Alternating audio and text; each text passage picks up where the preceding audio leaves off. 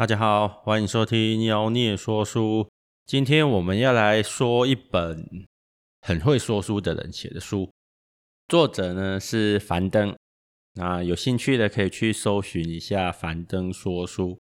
哦，我当初买这本书的时候，其实我没有很注意作者是什么人，也不知道他是做什么的。看到这本书，然后稍微搜寻一下，还蛮多人在介绍的，我就把它买回来了。那买回来之后呢，就发现哦，原来作者是一个还蛮知名的说书人，所以上网 Google 一下，应该就可以查到相关的资讯。那我其实已经很久没有买华人写的书了，就是如果是科学类的或者是自我成长类的，我已经很久没有买华人写的书了。不过文学类的我还是蛮喜欢的，毕竟文化比较相近，然后。字里行间的那种感觉，还是比翻译书好上不少。那为什么会针对一些类别比较少买华人的书呢？因为我后来发现，在国外写一些自我成长啊，或者是像经营管理啦、心理学啦，或者是科普类的作者，通常都会做足研究。而且很多的研究资料都是第一手的，所以在阅读的时候，你确实是可以学到很多在别的书学不到的东西。但是华人写的这一类书籍呢，有时候就流于口水书，哦，不管是自我激励、成功学，或者是一些科普相关的，有时候你读起来你会觉得说，他就是把国外的书籍、哈国外的研究资料自己看过之后呢，再写进自己的书。这一类的书读多了，就渐渐的觉得我直接读翻译书，或者是直接念原文书就好。当然，因为英文能力不是很好，我很不喜欢念原文书。如果念原文书的话，一些专有名词必须一直查字典哦，会中断那种阅读的感觉。所以呢，买读懂一本书的时候呢，我没有非常的期待。但是呢，读了几章之后，就发现，嘿，其实。写的还真不错，所以呢，其实不要给自己下太多的限制啦。好书还是很多，会让我觉得很不错，是因为他的写作方式非常的流畅，然后也真不愧是说书人。整个写作的过程中，你就很像在听他描述一个故事一样，所以读起来还蛮舒服的。当然有一些观点，我个人不是那么的 OK 啦。那等一下节目里面我们都会稍微提一下。首先呢，他提醒了我一件事情，就是你在读书的时候啊，应该要享受一点的读。这个要提到我在以前哈，我会写部落格，所以有时候呢，读完一本书或者是看了个文章，我觉得很喜欢，我就会把它写到部落格上面去。那现在有做 podcast 嘛，所以读书的时候呢，就会想着说，我要把什么样的资料，或者是我觉得比较有感觉的段落。把它记录下来，甚至把它背起来，这样我在节目上就可以用。这样就会造成一个后果，就是读起来就没有那么顺畅。我相信跟我一样喜欢阅读的人，是因为我们在读一本书的时候，它带给你的喜悦，或者是带给你的沉浸感，让你觉得很开心，会想要一口气的读下去。如果跟我一样有曾经。哦，有一本书让你废寝忘食的话，你就肯定可以理解我的感觉。但是读到这一段的时候，就是读到读懂一本书这一段的时候，我突然想到，哎，对耶，我好久没有这种感觉。倒不是说好书不见了，哦，不是说好书不见了，而是为了做节目或者像以前为了写部落格，当我读到一个我很喜欢的段落的时候，你知道，如果你就是你没有任何的目的性去读书的话，当你读到一个让你很喜欢的段落的时候啊。你心情很好，然后你会想要赶快继续的读下去，不管它是小说还是让你成长的书籍。不过，为了写文章，为了做节目，在你读到一样的段落，就让你很开心，然后觉得我学到东西了，或者我的脑袋的某一个部分被打开了，反而你会停下来，因为你会想，我要把这一段记下来。你知道那种感觉吗？就是完全不一样的。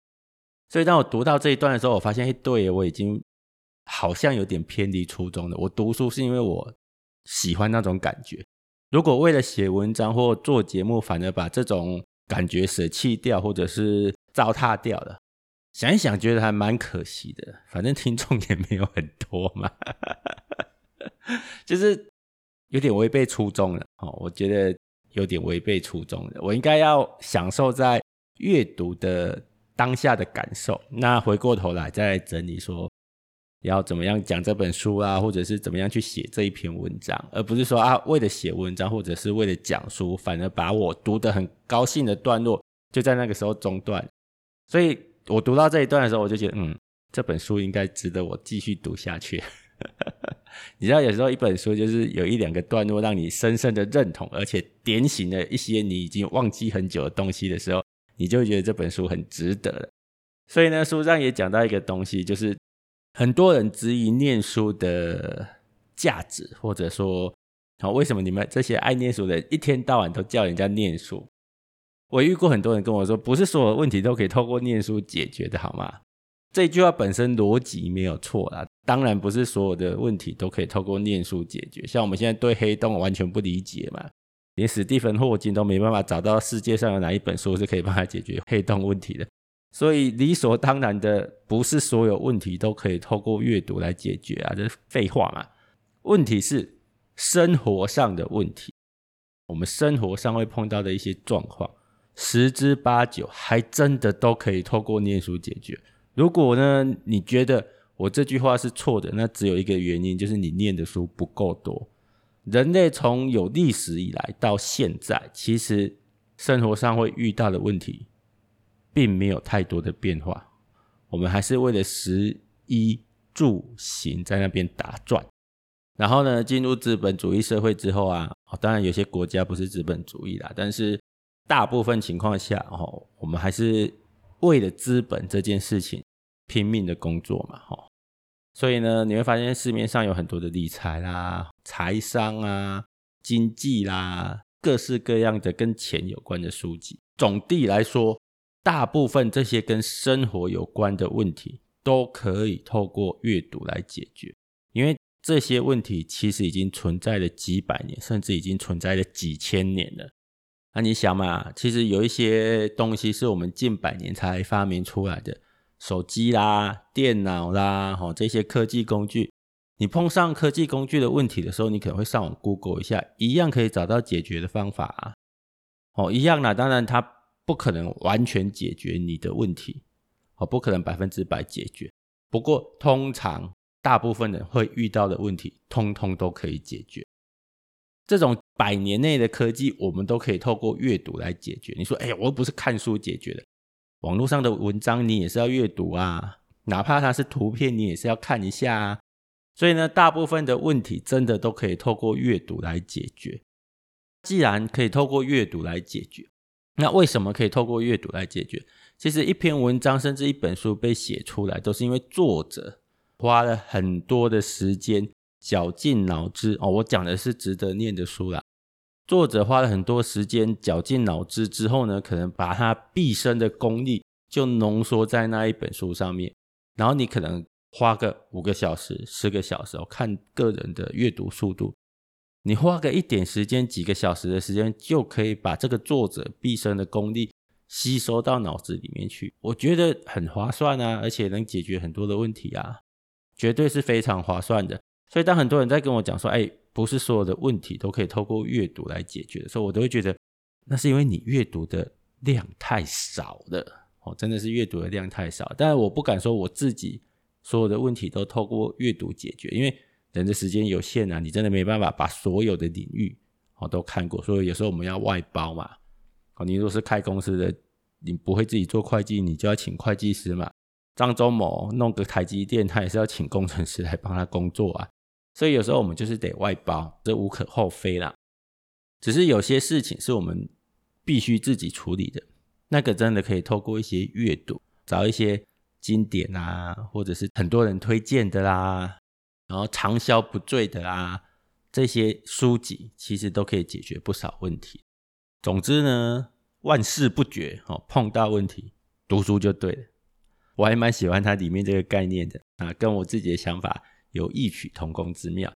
那讲到阅读呢，你就会发现有些时候啊，我们读不同领域的书，或者说是你第一次接触的领域的书，会读起来速度比较慢一点。这个我以前也讲过。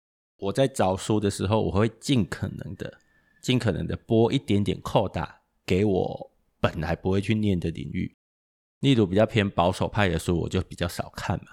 然后我比较常看的书，大概就是科普类的啦、经营管理类的。所以呢，偶尔也会逼自己去看一下能引起我兴趣的小说，哦，大概是这样。那这些书，因为你不常念，或者说那个领域完全是你陌生的，读起来其实就有点痛苦。痛苦其实是一件好事啦，表示你正在接触你不熟悉的领域，那是一个成长的证明。所以读懂一本书里面也一直在强调说，他会多读一些让自己觉得有点痛苦的书。我觉得这是当你的阅读量达到一个数量级之后，自然而然的去进行的一个活动，这是一个必然啊。除非你一辈子就一直念同样类型的书，也不是没有这种人。不过我会觉得很可惜，因为这个世界上的书种类这么多，知识这么多，然后你只是留在自己的舒适圈里面的话。会让人有点越来越偏颇，觉得会越来越偏颇。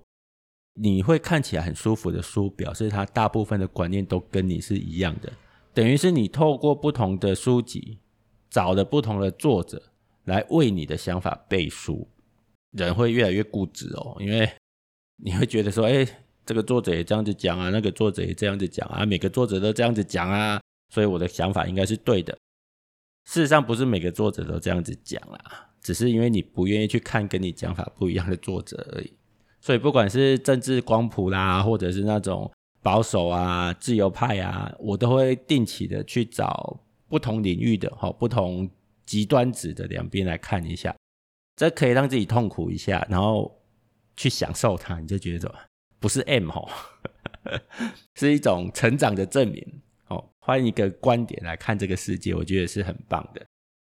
然后这一类让你读的有点痛苦的书，你如果觉得它还蛮值得，就这个领域的东西，你还蛮愿意花时间去了解它、深入它的话，很简单的一个方式就是我们以前也提到过的，就是大量阅读。你可以一次选个三本、五本，或者是你读书速度够的话，选更多都没关系。你会发现第一本读起来有点痛苦。然后第二本、第三本，你会发现已经开始熟悉了，哦，速度有点加快。也许到了第五本以后，你会发现怎么大家讲的都一样。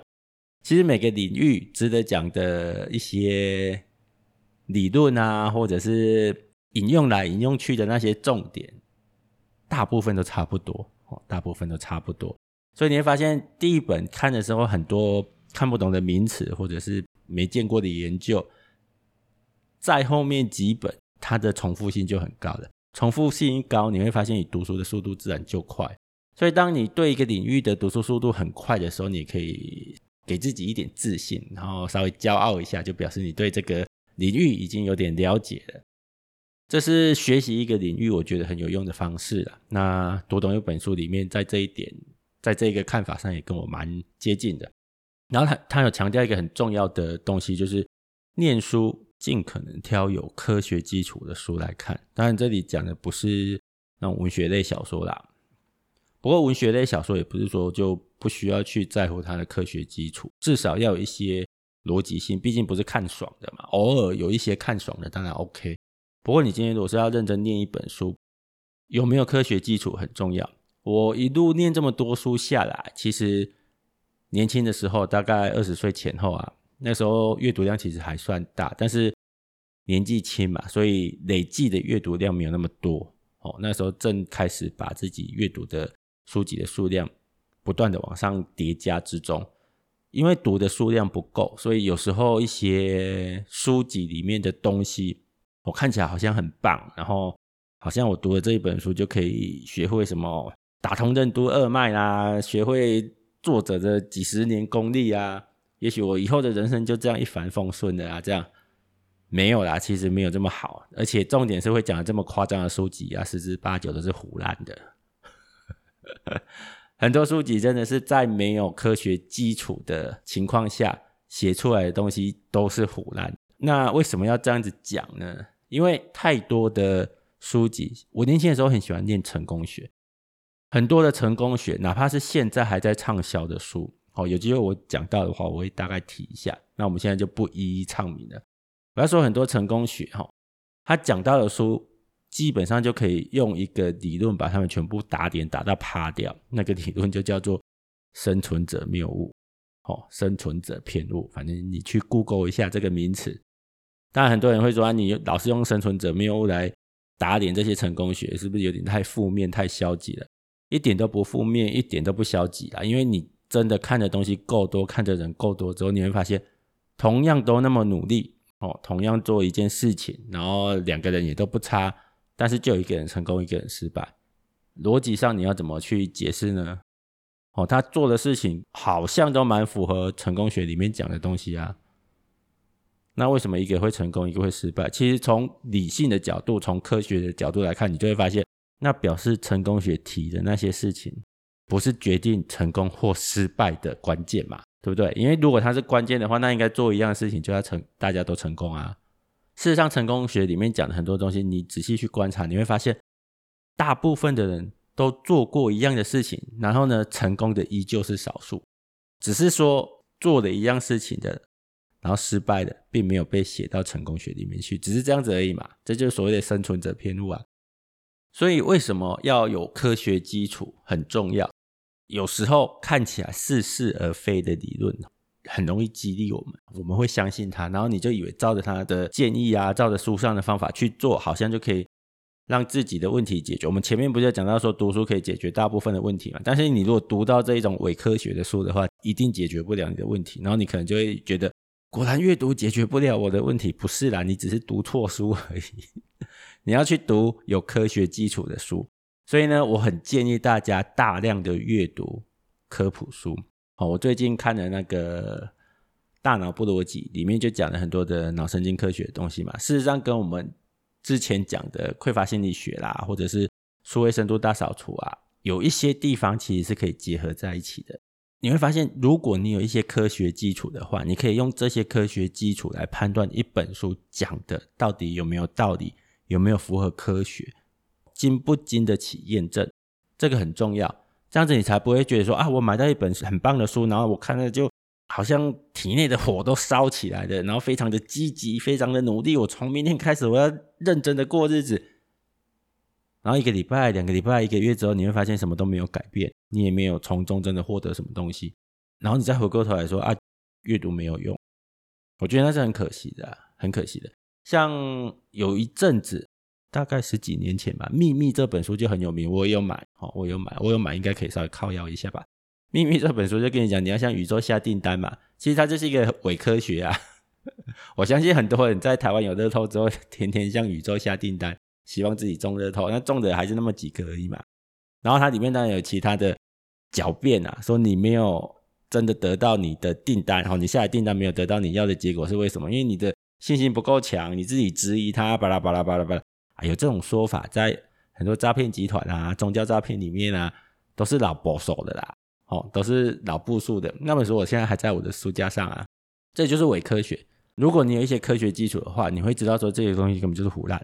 腐烂，当然你要拿它来激励自己一下，OK 的。我觉得人偶尔也是要自我激励一下，哦，学会自我激励也是一个很重要的事情啊。所以呢，大量阅读有科学基础的书，我觉得很重要。像，诶，我录 Podcast 之后一直讲的，为什么要睡觉？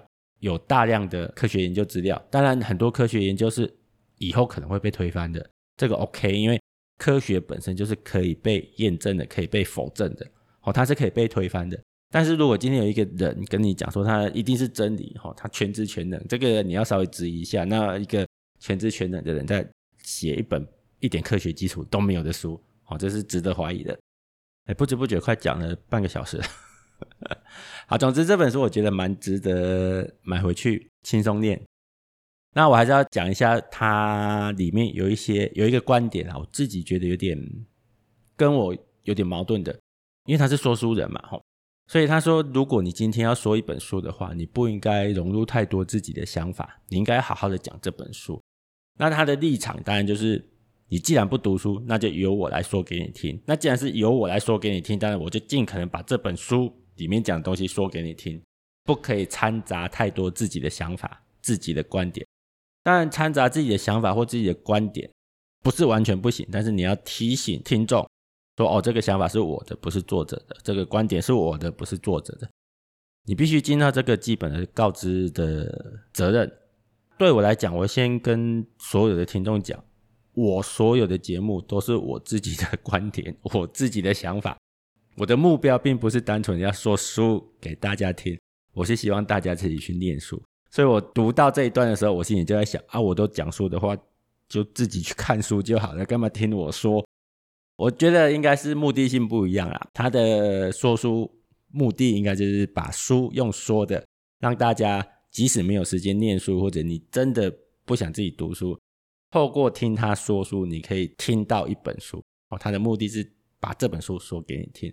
但是我说书的目的是我自己读完之后的读后感，或者是我自己读完之后发现有一些地方可以跟生活结合，或者是我读完去执行哦，在生活上试过，在生活上执行过之后呢，我觉得值得拿出来讲的。那当然这里面会变成说，大部分我的节目里面大部分都是我自己的想法、自己的观点跟自己的经验，这个我要特别提一下。所以你听完我讲一本书之后，如果你觉得好像这本书还不错，记得自己去买回来看，因为有很多东西是我自己的想法，我我咀嚼之后再转化成我觉得值得说给大家听的语言，再把它讲出来的，跟反正说书他们的目的性是不太一样的。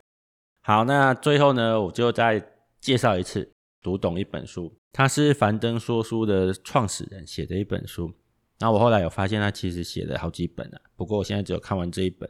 如果你对于读书这件事情想要更精进，或者是想知道一个很会说书的人对读书这件事情的看法的话，我觉得这本书还蛮值得读的。有兴趣的话，可以自己去买回家看一下。